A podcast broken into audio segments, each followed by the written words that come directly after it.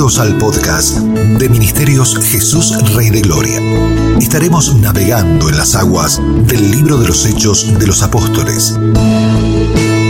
La enseñanza y la meditación del mismo será en la voz del apóstol Byron Walter, donde también tendremos invitados que enriquecerán este tiempo. Comenzamos. Bendiciones, amados hermanos, amado oyente que usted está en su casa o está en el automóvil sintonizándonos el día de hoy, que el Señor le bendiga. Es para nosotros un gran gozo el poder estar con ustedes el día de hoy y presentar el podcast de Hechos capítulo 20. Hoy meditaremos en esta hermosa palabra y sé que su Espíritu Santo hablará a nuestros corazones y quiero rogarle que abramos nuestro entendimiento, abramos nuestro corazón y recibamos la palabra.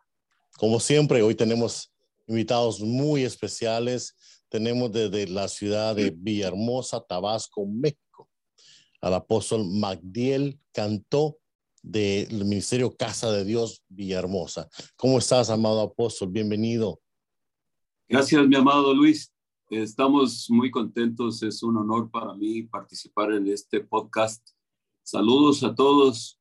Un privilegio estar con el doctor, con el doctor y apóstol Byron Walter y y el profeta Jorge. Gracias por la invitación. Esperamos contribuir con lo que el Espíritu Santo ponga en nuestros corazones. Gloria a Dios, bienvenido. También tenemos desde la ciudad de Miami, Florida, al profeta Jorge Ruiz del Ministerio Internacional Voz Rema a las Naciones, al cual te damos la bienvenida. Jorgito, ¿cómo estás? Muchas gracias por la invitación, Apóstol Luis. Es un honor, gran honor estar con las eminencias, con gente muy, de muchos, muchos años de ministerio, de gente que ha, pues, ha dado, el, ha dado la talla y el precio, por tanto, es, es, es, muy, es de mucha, mucho honor. Así que gracias por la invitación y gracias por los participantes. Va a ser un tiempo muy precioso delante del Señor. Gloria al Señor. Y por supuesto, nuestro anfitrión, el apóstol Byron Walter de Ministerios Jesús de Gloria, con sede en Michigan. Apóstol Byron, bienvenido. Bendiciones. Muchísimas gracias, apóstol Luis. Ya me hace falta verte personalmente, mucho.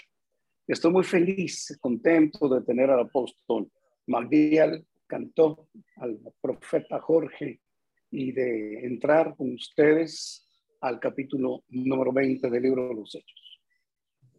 Muy bien, bienvenidos cada uno de ustedes. Así que abramos nuestra Biblia, por favor, en Hechos capítulo 20 y vamos a leer la palabra. Así que yo voy a invitar adelante apóstol Magdiel con el versículo 1. Después que cesó el alboroto, llamó Pablo a los discípulos y habiéndoles exhortado y abrazado, se despidió y salió para ir a Macedonia.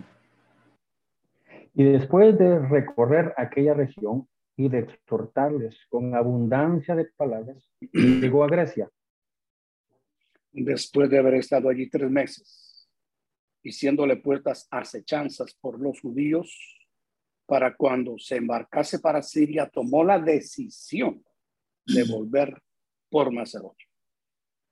Y le acompañaron hasta Asia Sópater de Berea, Aristarco y Segundo de Tesalónica, Gallo de Derbe y Timoteo, y de Asia Tíquico y Trófimo estos, habiéndose adelantado, nos esperaron en Troas.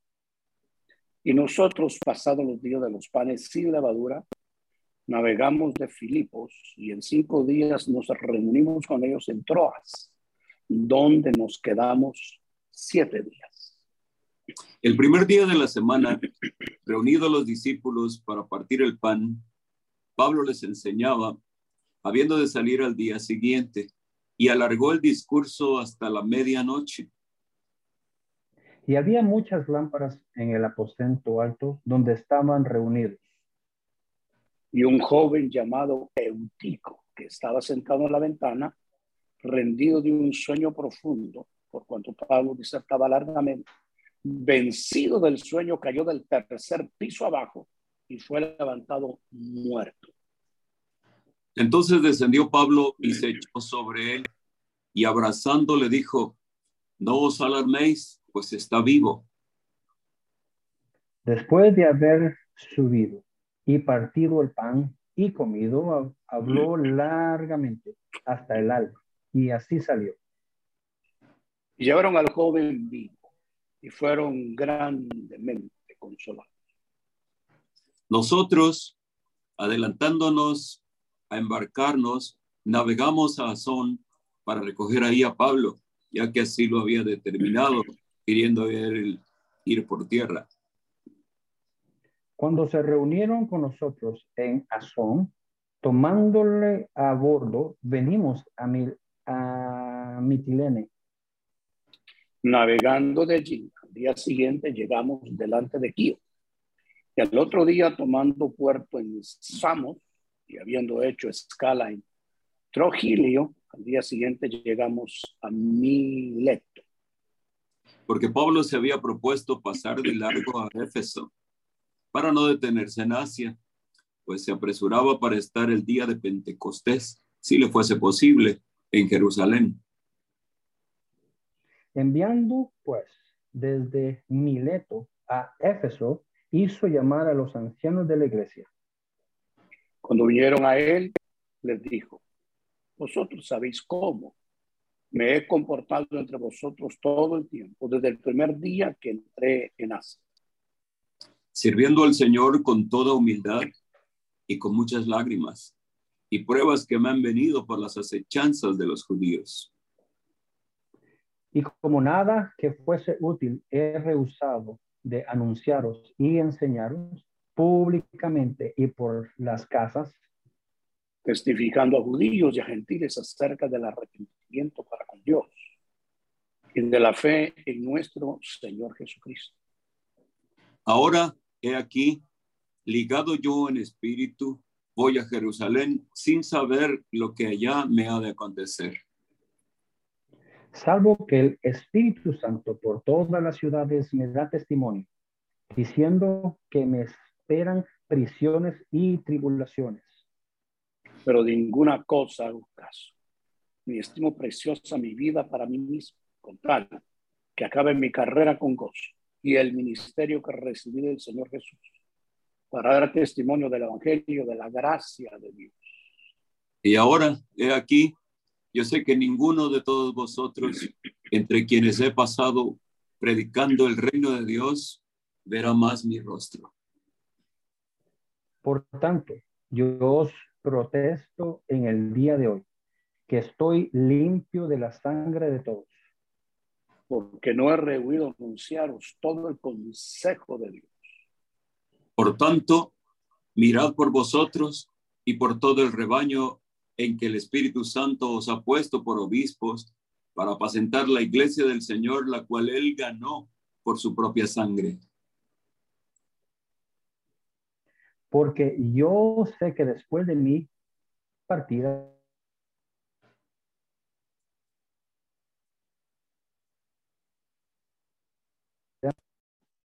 lobos rapaces que no perdonarán el rebaño. Y de vosotros mismos se levantarán hombres que hablen cosas perversas para arrastrar tras sí a los discípulos.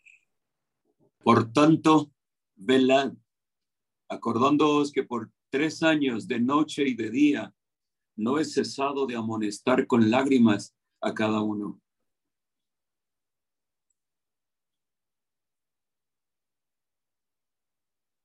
Y ahora, hermanos, os encomiendo a Dios y a la palabra de su gracia que tiene poder para sobreedificaros y daros herencia con todos los santificados.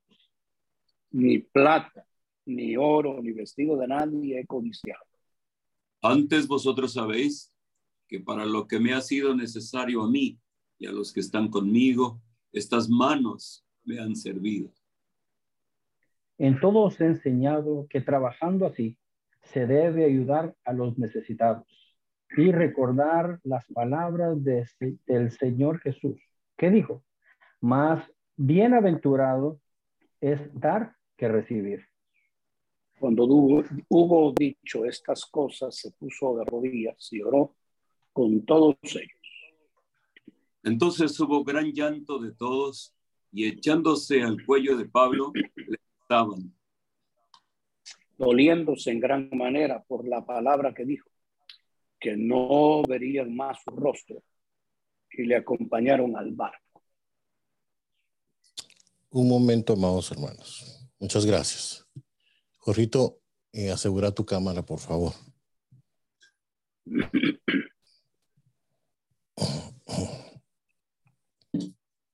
¿Lo pusiste en no molestar, Jorito? Sí. Ok, perfecto. Movete un poco así para ver si se mueve el teléfono. Ok, perfecto. Ahí estás. Bueno, ahora yo te voy a decir adelante, apóstol MacDill, y ya entras tú uh, directo a la, a la, exposición, ¿sí? Cuando, cuando, yo termine, cuando, yo termine, puedo decir, listo. Eh, dice amén. Amén. Y ya Jorgito sabe. O muchas gracias, hermanos. Así. Y ya Jorgito sabe que le toca. Uh -huh. ¿Estamos listos? Listos. Tres, tres, dos. Adelante, apóstol MacDiel. Buen día, amigos. Me siento impulsado esta mañana a compartirles un verso que resaltó muy fuerte en mi espíritu durante la lectura de Hechos, capítulo 20. Me refiero al verso 24 que para mí es una inspiración para cumplir el ministerio que recibimos del Señor Jesús. Pablo dice, pero de ninguna cosa hago caso. En los versículos anteriores, Lucas dice que Pablo deseaba estar en Jerusalén para la fiesta de Pentecostés y seguramente dar ahí testimonio del Evangelio, de la gracia de Dios.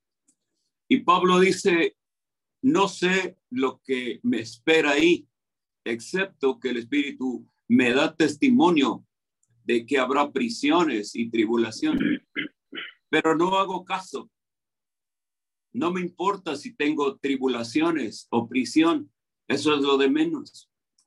Para Pablo, cumplir su llamado estaba más allá de cualquier cosa. Quizá este fue el secreto de su éxito en el ministerio, que él se movía para cumplir el ministerio que Jesús le dio. Eso actuaba muy poderosamente en él. De hecho, Pablo llama, lo llama el supremo llamamiento, lo más alto.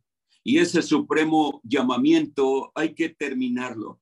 A pesar de las cosas que hay que atravesar como parte del proceso, Pablo dice, no hago caso de ello. Y algo poderoso, no estimo preciosa mi vida para mí mismo. Todo lo que el hombre tiene, lo dará por su vida. Es algo muy poderoso. Das todo tu dinero y posesiones por tu vida. Así que esta es una resolución fuera de serie que viene de un hombre sometido totalmente a la voluntad de Dios, que, que dice, ya no vivo yo, yo vivo en la fe del Hijo de Dios. Eh, en la escritura leemos que el maligno lo intentó todo contra él. Pero ¿cómo puedes detener a un hombre con esa convicción? ¿Cómo puedes amenazarlo? Él decía, nada podrá apartarme, nada me detendrá, porque tenía en su mente algo sumamente importante que creo yo todos los ministerios debemos tener, con tal de que acabe mi carrera con gozo.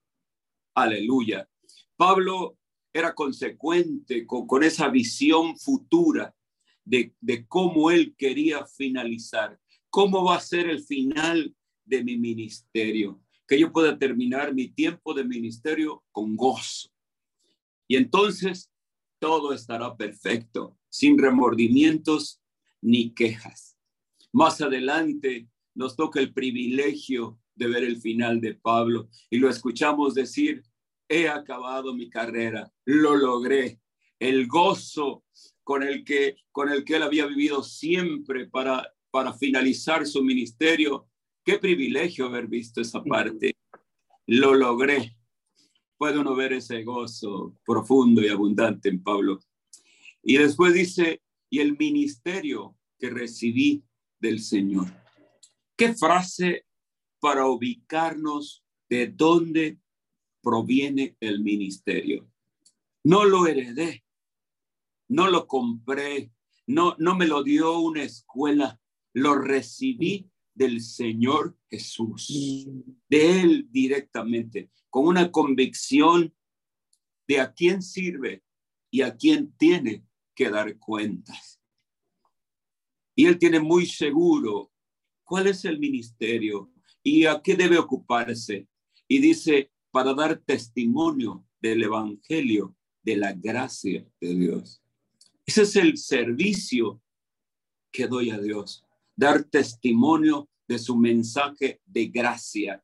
A todos soy deudor. Y no me importan las tribulaciones ni las prisiones. Solo quiero terminar mi carrera con gozo y entregar buenas cuentas y nada me detendrá. Nada. Por eso, lo, por eso lo escuchamos dar testimonio de, la multitud de vicisitudes que, que él pasó. Pero nada podía separarlo de su misión, de su compromiso, ni la muerte, ni la vida, ni ángeles, ni espadas, ni hambre, ni, ninguna cosa podía apartarlo. Tenía una visión del futuro y un propósito en el corazón. Yo quiero terminar esta carrera, este mi tiempo de ministerio con gozo, con gozo y que el Señor sepa que lo serví con alegría, que fue un honor que me haya tenido por digno del supremo llamamiento. Amén. Muchas gracias, apóstol. Ah, yo lo voy a enfocar un poco distinto, pero creo que el pensamiento al final va a ser el mismo. Primeramente, darle gracias y gloria a Dios por, por su palabra tan tremenda. Gracias por uh, compartir eso. Yo veo este capítulo hecho en tres partes. La primera parte es, comienza al final del capítulo 19, cuando Pablo sale de Éfeso, ¿verdad? Y comienza eh, por cuestiones de, de, persecución y entra al capítulo 20 eh, yendo a diferentes lugares donde el Espíritu Santo evidentemente lo enviaba, ¿verdad? Troas, parte de Grecia, etcétera. Pues en la segunda parte nos está hablando de cuando ya los, sus hijos ministeriales eh, ya llegan a Troas y ya comienza a ministrar él allí.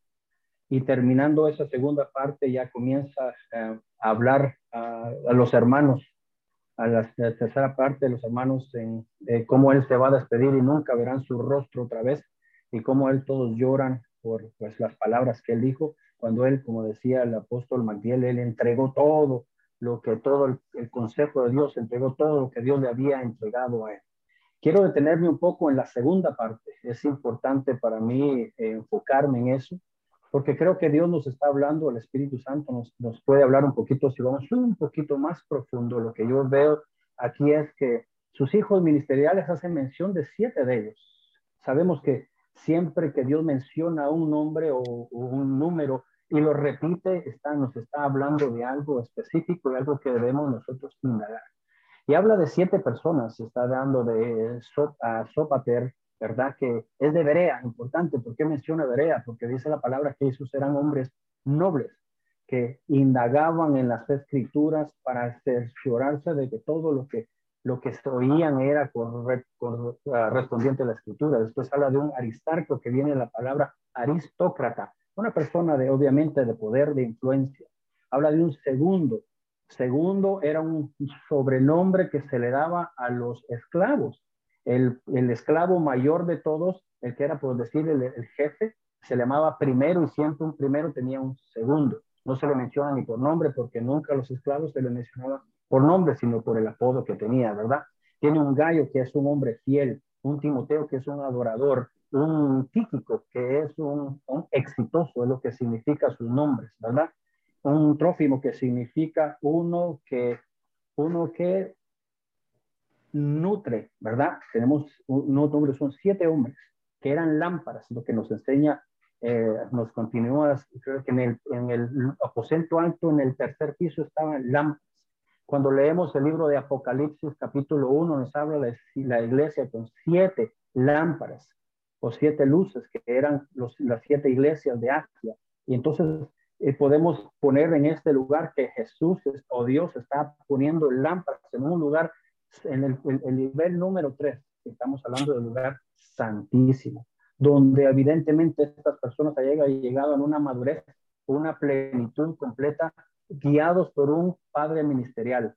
Y por tanto que dice que después, después dicen nosotros, comienza a hablar Lucas, el escritor del libro, dice nosotros, ya no es él, ni aquella persona, ni un nombre, es nosotros, que nos habla que ya es un conjunto.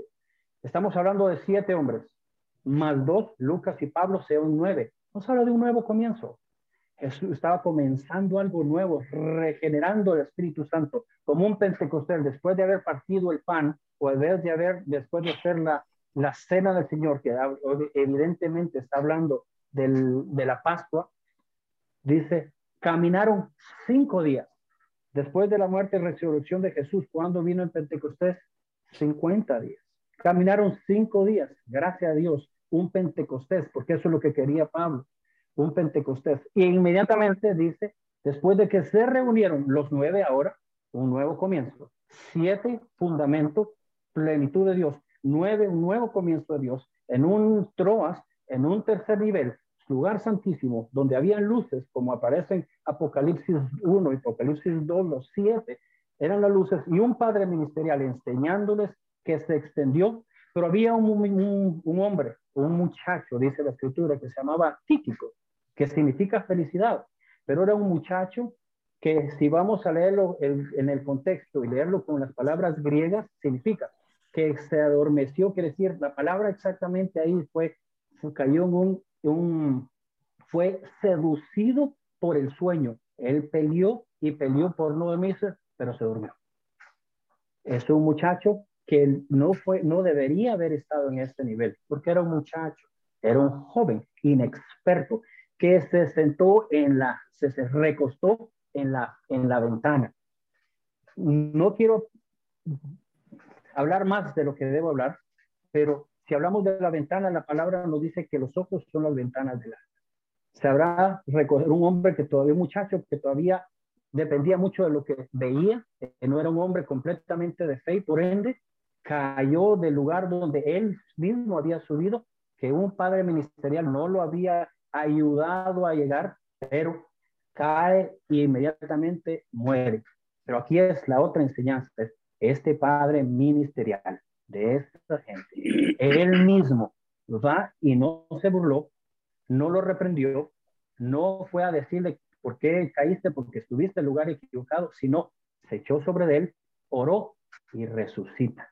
Y después dice que él subió juntamente con él los escalones, llevándolo conforme debe de ser el diseño de Dios a través de guías, como nos dice Efesios capítulo 4, guiado por un padre ministerial llevándolo escalón por escalón a llevarlo al lugar donde debería de haber sido llevado en de forma que debe ser, paso a paso. No yo promocionarme, sino promocionado por el Espíritu Santo y un Padre Ministerial. Y termina pues el capítulo enseñándonos, pues, Pablo declarando de todo lo que les había enseñado y todos los años que había estado con ellos. Así que es precioso, hermoso, y muchas gracias por este tiempo que es tan edificante. Que el Señor les bendiga. Muchísimas gracias siervos de Dios, apóstol Magdiel, profeta Jorge. El capítulo 20, como decían mis amados, eh, cuando cesa el alboroto en Éfeso, Éfeso fue muy importante. Fue literalmente, como vemos en este capítulo 20, cuando Pablo llama a los ancianos de esa, de esa ciudad de Éfeso y en Mileto. Él, ya no llega a, a Éfeso, sino que llama a los ancianos, llama a los obispos, que quiere decir supervisores o puntos centrales donde radia una luz. ¿Por qué ya no subiría a, a Éfeso? Hay una explicación él quería pasar el tiempo de Pentecostés en Jerusalén, pero la realidad es que ese lugar perdió su visitación. ¿Por qué la perdió? Porque por tres años el hombre de Dios con el equipo que lo, que lo acompañaba, un equipo de, de profetas, un equipo de maestros, de apóstoles que lo acompañaba, dieron todo el consejo divino y vio cómo ese consejo divino, la voz de Dios, trae una repercusión o una bendición. Empezaron a abundar en, plata, en oro, en vestidos y nunca codició.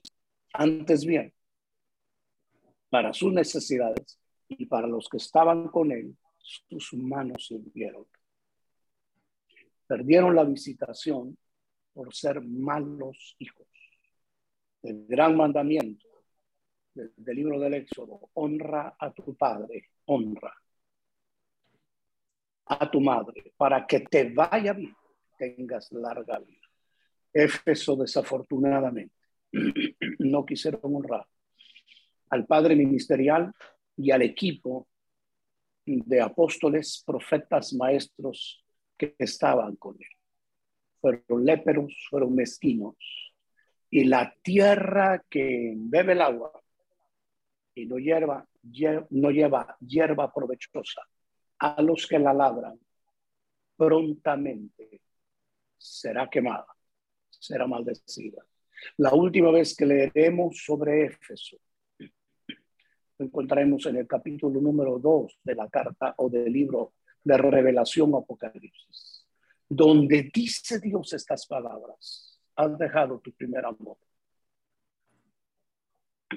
¿Cómo entiendo cuando alguien ha dejado su primer amor? Dos enseñanzas. Uno, aquel que recibe al que yo envié. Y lo recibe como que me recibe a mí. Es porque tiene su primer amor.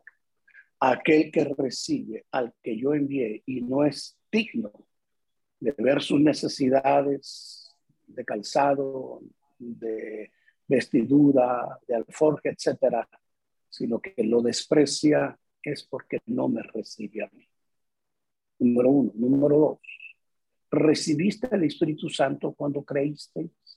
Fueron las, las palabras de Pablo cuando llegó a Éfeso, Éfeso en el capítulo número 19. Cuando ya no se tiene el amor al otro consolador. Triste que este capítulo termina con una sentencia en el, en el 19 él estuvo en Éfeso. Fue una gloria maravillosa, milagros extraordinarios, liberaciones.